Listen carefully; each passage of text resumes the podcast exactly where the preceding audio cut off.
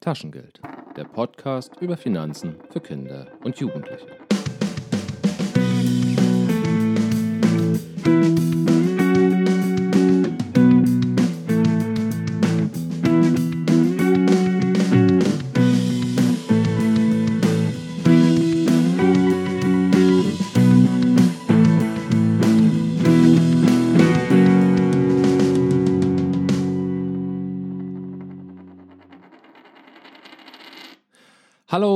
Herzlich willkommen zu meiner zweiten Episode des Podcastes Taschengeld.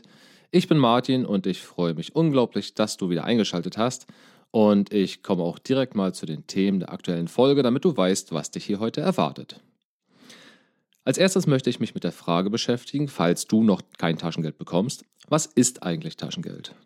Und als nächstes, was ich auch sehr spannend finde, die Frage, gibt es ein Gesetz, das einem Kind oder auch einem erwachsenen Menschen ein Taschengeld zusteht? Und natürlich dann die logische Schlussfolgerung, ab wann bekommt man denn Taschengeld, beziehungsweise ab wann kommt ein, bekommt ein Kind Taschengeld? Als nächstes ist vielleicht für dich interessant, wofür darfst du dein Taschengeld überhaupt verwenden? Beziehungsweise auch, wofür darfst du es denn eigentlich nicht verwenden? Dann gibt es im deutschen Gesetz den sogenannten Taschengeldparagraph und ich werde dir auch kurz erklären, was es damit auf sich hat. Und für viele Kinder kommt irgendwann in ihrem Leben auch die Frage auf, ob sie die Möglichkeit haben, ihr Taschengeld irgendwie aufzubessern. Und auf diese Frage möchte ich einmal kurz eingehen. Und ganz zum Schluss erlauben wir uns noch einen kurzen Blick über den Tellerrand. Das heißt, wir wollen einmal gucken, ob es denn überhaupt Alternativen zum Taschengeld gibt und wie könnten die zum Beispiel aussehen. Und ganz am Ende dann natürlich noch einmal der Hinweis, wie ihr mich kontaktieren könnt, falls ihr zum Beispiel noch Fragen habt oder einfach mal Hallo sagen wollt oder auch einen Vorschlag habt, was ich vielleicht in einer weiteren Folge noch behandeln kann. Das dann nochmal ganz am Ende. Aber gut, fangen wir an mit der Frage, was ist eigentlich Taschengeld? Ja, Taschengeld, das ist ein Geld, was dir als Kind oder als Jugendlichen und teilweise auch Erwachsenen zur Verfügung gestellt wird, damit du dir etwas Eigenes davon kaufen kannst. Es gibt viele Menschen, die sagen, dieses Geld soll den Kindern und Jugendlichen helfen, den Umgang mit Geld zu lernen. Das heißt, einzuplanen, wie viel haben sie, wie viel brauchen sie, wofür brauchen sie es und dann unter Umständen auch dieses Geld zu sparen, wenn sie sich etwas Größeres oder Teureres kaufen wollen. Bekannt wurde diese Idee übrigens durch die in Österreich geborene Erziehungsexpertin Sidonie Grünberg. Die hat nämlich 1912, also schon vor über 100 Jahren, das Buch geschrieben Dein Kind heute und morgen. Und in diesem Buch hat sie diese Idee das allererste Mal vorgestellt. Und dieses Geld wird in der Regel anfangs einmal pro Woche ausgezahlt, später dann tatsächlich einmal pro Monat. Und ja, es gibt auch wirklich Taschengeld für Erwachsene. Aus unterschiedlichen Gründen. Aber dazu später vielleicht nochmal mehr. Erstmal vielleicht die spannende Frage, ob es ein Gesetz gibt, das dir oder euch äh, das Taschengeld wirklich zusteht. Und da muss ich leider sagen, nein. Das ist jetzt vielleicht eine große Enttäuschung, aber es gibt kein Gesetz, in dem steht, dass einem Kind ab einem gewissen Alter Taschengeld in einer bestimmten Höhe und Regelmäßigkeit zusteht. Das ist leider so. Vielleicht aber auch aus gutem Grund, denn nicht jede Familie ist vielleicht dazu in der Lage, ein Taschengeld auszuzahlen oder nutzt lieber andere Möglichkeiten und möchte das mit dem Taschengeld gar nicht machen. Auch das ist ja möglich. Aber kommen wir doch mal zu der Frage, ab wann man denn Taschengeld eigentlich bekommen kann, wie viel das ist, wie oft es ist und so weiter und so fort.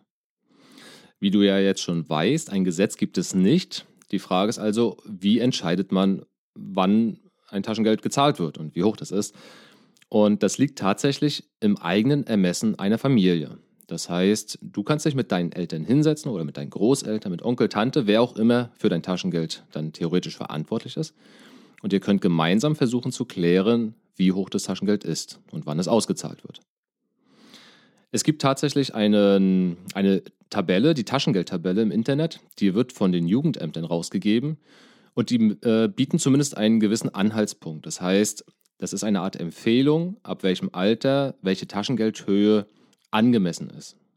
Aber es ist nur eine Empfehlung. Das heißt, ihr könnt eigene Regelungen treffen und müsst euch nicht zwangsweise daran halten.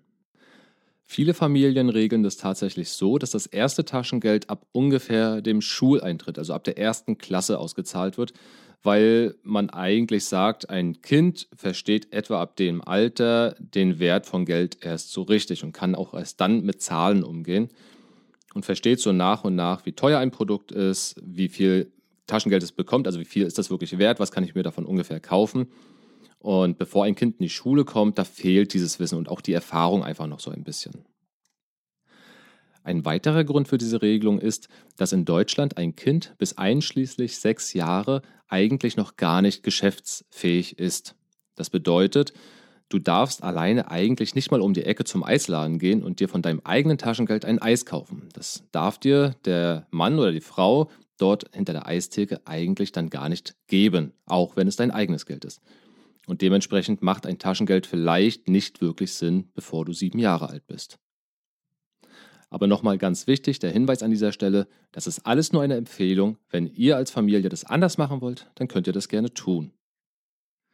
So, jetzt möchtest du vielleicht, beziehungsweise auch deine Familie, mal auf diese Taschengeldtabelle gucken. Ich werde in den Show Notes mal einen Link zu einer solchen Tabelle hinterlegen. Die Show Notes, das ist der Text, den ihr unter diesem Podcast auf meinem Blog findet. Dort findet ihr generell einfach nochmal ein paar Hinweise über die Themen, die ich hier besprochen habe und dann in der Regel auch die Links zu verschiedenen Themen, die ich hier anspreche, sodass ihr dort bei Interesse gegebenenfalls nochmal nachschauen oder nachlesen könnt. Und wenn ihr dann auf diese Taschengeldtabelle guckt, dann werdet ihr feststellen, dass bis zum Alter von etwa acht Jahren das Taschengeld zum Beispiel noch wöchentlich ausgezahlt wird. Bei uns in der Familie ist es zum Beispiel dann der Sonntag. Und wenn ein Kind etwa neun oder auch zehn Jahre alt ist, dann kann man schon versuchen, umzustellen auf ein monatliches Taschengeld. Das heißt, dann kriegt das Kind nicht mehr einmal pro Woche Taschengeld, sondern am Anfang des Monats, also jetzt zum Beispiel dem 1. September, ein Taschengeld für den gesamten September ausgezahlt.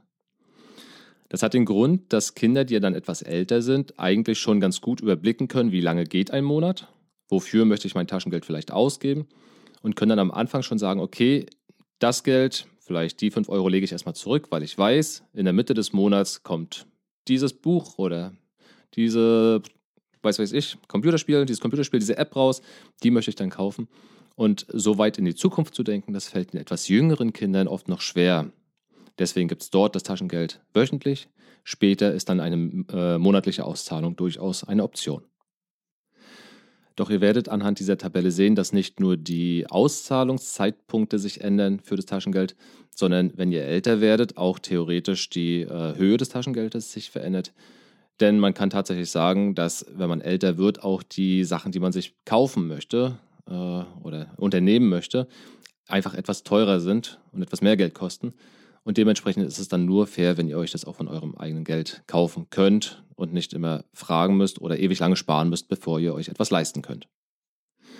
Es gibt übrigens eine andere Bloggerin, das ist die Patricia. Manche kennen sie auch als das Nuff.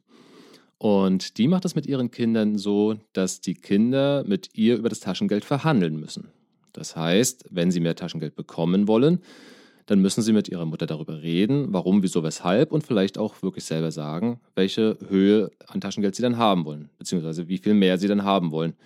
Einfach aus dem Grund, weil die Patricia der Meinung ist, das bereitet sie eigentlich ganz gut auf das spätere Leben vor denn wenn ihr später mal arbeitet, kann es unter Umständen genauso sein, dass ihr mit eurem Chef oder eurer Chefin redet und mehr Geld haben wollt für eure Arbeit und dann müsst ihr das auch gut begründen können und natürlich auch eine bestimmte Summe sagen können. Und ja, Patricia ist der Meinung, wenn man das als Kind schon ein bisschen übt, dann fällt einem das später im Leben vielleicht leichter. Finde ich sehr interessante Idee. So, und jetzt weißt du schon im Prinzip, wann und wie viel Taschengeld du bekommen kannst. Jetzt ist natürlich die Frage, wofür darfst du dieses Taschengeld denn eigentlich ausgeben? Ja, und jetzt hatten wir vorhin ja schon mal das Alter, das heißt, dass man bis sechs Jahre eigentlich gar nichts kaufen kann. Und ab sieben darf man dann zumindest so ein bisschen was kaufen. Und um diese Problematik zu klären, was darf ein Kind mit seinem Taschengeld, dafür gibt es jetzt tatsächlich diesen Taschengeldparagraphen. Den habe ich vorhin ja auch schon mal erwähnt. Und ich möchte den jetzt einmal ganz kurz hier vorlesen. Ich hoffe, es gelingt mir, denn diese deutschen Gesetzestexte sind oftmals nicht ganz einfach. Aber ich lese ihn erst einmal vor und dann versuche ich nochmal zu erklären, was es damit eigentlich auf sich hat. Also, der Taschengeldparagraf Nummer 110. Ein von dem Minderjährigen ohne Zustimmung des gesetzlichen Vertreters geschlossener Vertrag gilt als von Anfang an wirksam, wenn der Minderjährige die vertragsmäßige Leistung mit Mitteln bewirkt, die ihm zu diesem Zweck oder zu freier Verfügung von dem Vertreter oder mit dessen Zustimmung von einem Dritten überlassen worden sind. Ja, was heißt das nun genau? Also, letztendlich heißt es, wenn du sieben Jahre oder älter bist und dir das Taschengeld gegeben wurde, damit du dir auch mal was eigenes davon kaufen kannst, also quasi einen Vertrag abschließen möchtest, dann darfst du das auch tun, ohne deine Eltern oder Großeltern, Onkel oder Tante um Erlaubnis zu fragen. Um es also nochmal ganz einfach zu sagen, bist du sieben oder älter und hast Taschengeld bekommen, das du frei ausgeben darfst, wofür du möchtest, dann darfst du das auch tun. Du musst nicht vorher um Erlaubnis fragen. Du kannst jetzt also theoretisch losziehen und kannst dir davon etwas Süßes kaufen oder ein Comicbuch, Sammelkarten oder was auch immer, das darfst du in der Regel tun. Wichtig ist allerdings, dass der Kaufpreis altersangemessen ist. Das heißt also, dass du, wenn du noch etwas jünger bist, dir nicht etwas kaufen kannst, was sehr teuer ist. Also zum Beispiel mit acht Jahren zum nächsten großen Geschäft gehen und dir eine Spielekonsole kaufen, die vielleicht 500 Euro kostet. Da wird der Verkäufer oder die Verkäuferin wahrscheinlich von sich aus sagen, das dürfen sie nicht, beziehungsweise komm doch bitte nochmal mit deinen gesetzlichen Vertretern zurück, also Mama, Papa, Oma, Opa, Onkel, Tante oder wie auch immer, und die dürfen oder müssen dann sagen, dass das wirklich erlaubt ist. Und tatsächlich ist es auch so, im Deutschen heißt es immer die gesetzlichen Vertreter, oftmals sind es die Eltern, dürfen dir auch bestimmte Sachen äh, verbieten zu kaufen, beziehungsweise es untersagen. Also wenn zum Beispiel deine Eltern strikt dagegen sind, dass du dir eine Spielzeugpistole kaufst, wo ich ehrlich gesagt auch dazu zähle, dann darfst du dir das von deinem Taschengeld trotzdem nicht kaufen, auch wenn es nur ein, zwei oder drei Euro kostet. Deine Eltern haben das strikt untersagt. Und dann äh, kann es tatsächlich passieren, dass du äh, das Spielzeug zurückgeben musst und der Händler muss das dann auch zurücknehmen. Und die letzte Einschränkung, die ich hier auf meinem Spickzettel notiert habe, die ich dir aber auch noch nennen möchte, ist, dass es eine äh, Einschränkung gibt. Und zwar musst du deine Leistung sofort erbringen beim Kauf. Das heißt, dass du sofort bezahlen musst und nicht erst ein, zwei Tage oder auch Wochen später.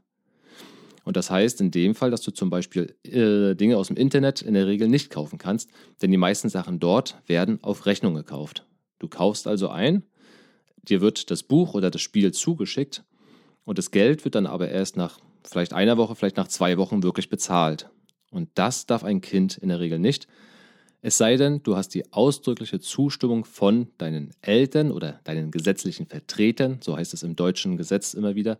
Und nur um auf Nummer sicher zu gehen, würde ich also vorschlagen, wenn du sowas kaufen möchtest, mach das mit deinen Eltern bzw. mit deinen gesetzlichen Vertretern zusammen. Dann kann eigentlich nichts schiefgehen und du hast auch wirklich Freude mit dem, was du dir kaufen möchtest. Kommen wir mal zum nächsten Punkt auf meiner Liste. Wofür ist denn das Taschengeld nicht gedacht? Denn auch das ist wichtig. Und zwar ist das Taschengeld nicht dafür gedacht, um deine Grundbedürfnisse zu befriedigen. Aber was heißt das denn nun schon wieder? Deine Grundbedürfnisse sind die Sachen, die du für dein Leben wirklich dringend brauchst. Und dazu zählt zum Beispiel Essen oder auch Trinken. Das heißt, dein Frühstück, dein Mittag, dein Abendessen, das sollst du nicht von deinem Taschengeld bezahlen müssen. Das äh, fällt da raus. Das haben deine Eltern bitte so zu kaufen oder deine gesetzlichen Vertreter. Und dein Taschengeld ist dafür absolut nicht gedacht. Ähnlich verhält es sich mit der Kleidung. Brauchst du eine neue Hose, weil deine inzwischen alle etwas zu klein oder auch schon kaputt sind, dann ist dein Taschengeld nicht dazu gedacht, um dir eine neue Hose zu kaufen oder ein neues Shirt oder neue Schuhe. Genauso sieht es aus mit Schulsachen. Auch deine Schulsachen musst du nicht alleine kaufen. Hefte, Bücher, was auch immer du brauchst. Nein, nicht vom Taschengeld. Und wenn du einem Hobby nachgehst, wie zum Beispiel du spielst Fußball im Verein oder du gehst in einen Kunstkurs oder irgendwas in der Art, dann ist auch das, was du dafür brauchst, also zum Beispiel jetzt Fußballschuhe oder Zeichenstifte, Malblöcke, was auch immer, das ist eigentlich dann nicht von deinem Taschengeld zu bezahlen. Die Ausnahme gibt es bei solchen Sachen natürlich auch. Möchtest du also unbedingt irgendwas ganz Besonderes zu essen haben, obwohl zu Hause genug zu essen da ist? Oder möchtest du eine ganz bestimmte Jacke haben, weil die so schick ist, obwohl du schon fünf Jacken zu Hause hast?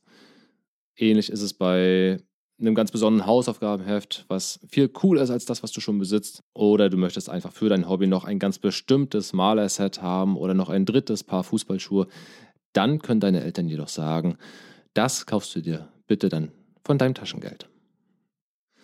Ja, und wenn wir gerade beim Thema sind, du möchtest unbedingt doch noch dieses und jenes haben, aber dein Taschengeld reicht jetzt an der Stelle zum Beispiel nicht. Wie sieht es dann aus? Kannst du dir irgendwie dein Taschengeld aufbessern? Mama und Papa haben schon Nein gesagt, von ihnen bekommst du nicht mehr. Welche Möglichkeiten hast du dann? Ähm, ich werde das Thema hier nur einmal kurz äh, ansprechen. Ich habe nämlich vor, eine weitere Episode zu machen, wo es genau darum gehen soll. Aber ja, du hast als Kind die Möglichkeit, dein Taschengeld ein bisschen aufzubessern. Das heißt, du kannst ab einem gewissen Alter einen Nebenjob, man nennt es manchmal auch Schülerjob oder Ferienjob anzunehmen, der allerdings zeitlich in der Regel beschränkt sein muss. Also du darfst nicht beliebig viele Stunden pro Woche arbeiten, aber du kannst ab einem gewissen Alter gewissen Tätigkeiten nachgehen und so dein Taschengeld ein bisschen aufbessern. Da gibt es sehr strenge Gesetze, denn man möchte in Deutschland Kinderarbeit und Kinderausbeutung äh, auf jeden Fall verhindern.